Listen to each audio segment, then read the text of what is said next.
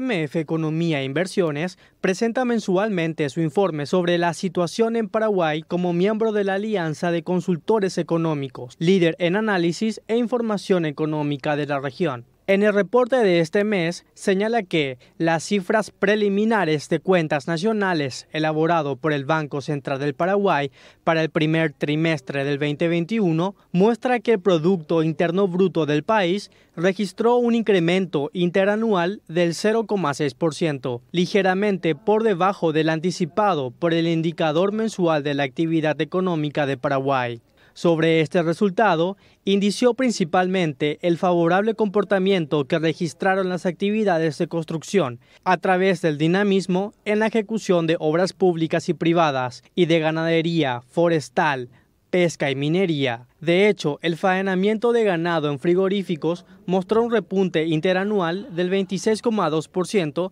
en el trimestre bajo análisis. Por su parte, la manufactura observó un aumento del 4,8%, motorizado por rubros como carnes, lácteos, bebidas y tabacos, al tiempo que el sector servicios evidenció un incremento del 0,9% debido al desempeño de telecomunicaciones, intermediación financiera y transporte, pero además se sumó el comercio. Finalmente, se presentaron retracciones en agricultura y electricidad, asociadas a un menor nivel de producción de soja y al bajo caudal del río Paraná.